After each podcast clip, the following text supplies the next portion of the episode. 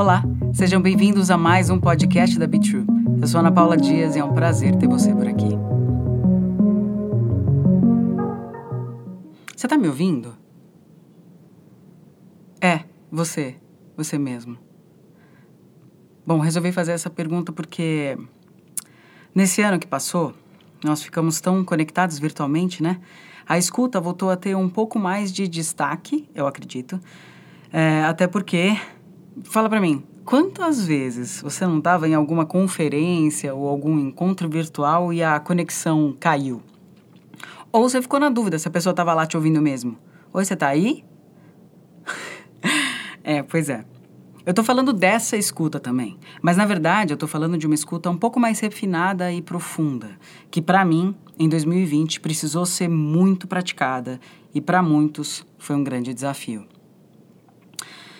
2020 foi um ano em que o mundo, de certa forma, se igualou em suas diferenças e teve que se ver num lugar muito mais próximo do que normalmente se viu. Também foi um ano que destacou tantas diferenças e formas diferentes de lidar com tudo. Eu sempre falo que quem passou pelo ano de 2020 sem ser afetado em nada, acho que não viveu esse ano. É meio generalizado, eu sei, mas eu não acho tão distante do que de verdade aconteceu. Porque, mesmo que para você o abalo da pandemia tenha sido visivelmente pequeno, o tanto que o nosso planeta ficou abalado, eu diria até numa questão física mesmo. Seria quase que impossível a gente não ter sentido ou nada ter chegado até você de alguma parte desse globo. Sim, porque a Terra é redonda. E nesse momento de tanto caos e barulho, nos foi exigido o reconhecimento, ironicamente, a atenção ao respiro. Ironicamente, porque nós fomos afetados por algo que nos atinge principalmente a respiração. E que o problema vem desse lugar invisível. E tem muito mais coisa sendo dita no invisível do que a gente atenta.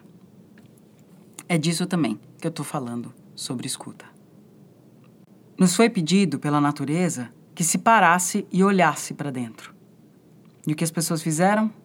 As mais variadas coisas. Bom, muitos se recolheram, muitos se apavoraram, se rebelaram, muitos se mantiveram descrentes.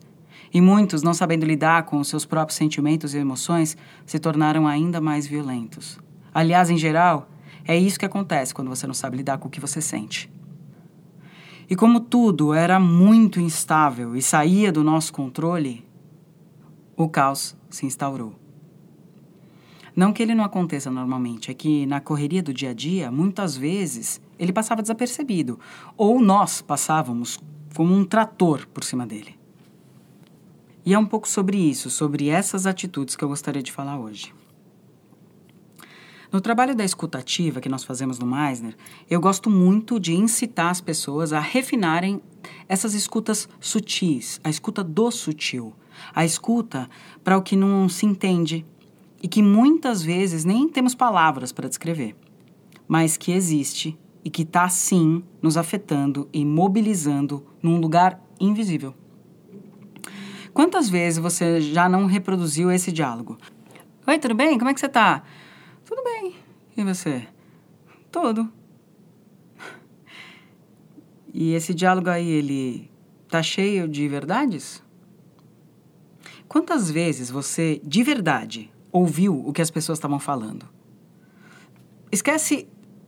Eu não estou dizendo só da função auditiva, estou falando dela sim, mas eu estou falando da escuta como um todo, com a sua sensibilidade de ser ser humano. Sim, porque eu acredito que todos nós temos essa sensibilidade, mas que poucos se permitem usá-la. E poucos são encorajados a dar ouvido a essa sensibilidade, a esse sentir. E nessa onda de dessensibilização da nossa sociedade, como resultado trágico, nós acabamos vendo tratores de pessoas ao invés de seres humanos um passando por cima do outro, só olhando pro seu próprio ego, preocupado em satisfazer sei lá o que que colocaram na cabeça que deve ser como tem que ser, porque só assim a gente vai ser alguém, que eu tenho que criar uma pessoa, uma persona que está sempre bem, que está feliz e que o que o outro tem eu tenho que ter melhor, enfim, um jeito certo de ser nesse mundo. Só que nesse processo eu pergunto: o que, que nós estamos sendo de verdade? Para mim, máquinas, meio que zumbi, sei lá o quê. Qualquer coisa menos ser humano. Menos ser vivo. Por que, que eu estou dizendo isso? Eu não acho que nós precisamos também entrar nessa ideia do que eu chamo, né, desse falso novo zen, onde as pessoas têm que ser legais ou fingir ou ignorar os seus sentimentos sombras para serem só luz. Porque, na verdade, eu acredito que a luz só existe porque há a sombra. Então não é nem 8 nem 80. Não, não estou falando que você precisa ficar esfregando na cara do outro suas tristezas. Mas o que eu estou falando é que quanto mais a gente evita um sentimento, o outro sentimento, talvez oposto, ele também vai ser anulado. E aí a gente tem um bando de gente, um bando de pessoas neutralizadas, insensíveis, fingindo ser qualquer coisa iluminada ou qualquer coisa que seja. Eu, na verdade, estou falando isso porque uma vez eu li um artigo, há um tempão atrás, aliás, que dizia como a criação dos antidepressivos criaram seres humanos neutralizados, blasés e mornos. Porque quando você suprime é, e abafa né, um, uma parte do seu ser, a outra parte tende também, porque não tem esse equilíbrio, a ser descompensado também. Então a gente vira todo mundo meio neutro. A escuta para muitos é vista como um ato passivo, mas não é. Exige muito você realmente escutar. E eu estou falando do que vai além do ouvido. Porque se você tiver alguma questão, por exemplo, fisiológica com seu aparelho auditivo, ainda assim é um ser que escuta o mundo. Pois nós temos todos os nossos outros sentires, os nossos outros sentidos envolvidos nisso que eu estou falando, que é essa escuta ativa. E esse é o ato ativo de se escutar. Sabe quando você sente um frio na barriga e prefere não sair naquela hora esperar um pouco? Isso é escuta. Sabe quando você vê alguém e sente o seu coração batendo muito forte e fica mais atenta? Isso é escuta. Quando alguém fala que tá tudo bem, tá tudo bem, sorrindo, mas você sente, sei lá, na sua pele que aquilo não é verdade. E aí você resolve dar um espaço para essa pessoa se abrir e escuta ela de verdade? Pois é, isso é escuta. E aí você dá um espaço para essa pessoa se abrir e conversar com você.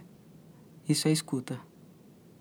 O nosso corpo é tão inteligente, mesmo. E o que, que a gente faz com isso? A gente vem há anos valorizando super o cérebro, a lógica, a razão, como o único parâmetro para a verdade do que existe. E aí a gente acaba esquecendo que o invisível que está ali a todo momento te atravessa a todo momento e você não está dando ouvidos para isso. A gente tem um organismo completo, riquíssimo, extremamente inteligente e sensível, contando um monte de coisa para gente, de como o mundo está chegando na gente e como a gente está chegando no mundo. Mas, às vezes, porque o cérebro, que é só um grande tradutor e processador de tudo isso, como ele não entende, ele não tem palavra, ele não tem vocabulário mesmo para isso, como não faz sentido para ele, então ele opta por ignorar, para poder ficar mais tranquilo, entende? Para continuar com a sua produtividade, com a sua razão, com o que tem que ser feito. Então, mais uma vez, eu venho aqui te perguntar: você está me ouvindo? Você está se ouvindo? O quanto de tudo que chega até você ganha espaço real para existir? O quanto você se permite validar o que você não vê, mas sente. O que, que não está sendo dito? O quanto você se dedica a verdadeiramente escutar você e o outro. Só porque para você não faz sentido, isso não deixou de existir. Eu vou repetir. Só porque na sua realidade, para o seu mundo, isso não faz sentido, a coisa não deixa de existir. Eu vou repetir. Só porque você não sabe da dor do outro, isso não quer dizer que ela não exista. Eu vou repetir.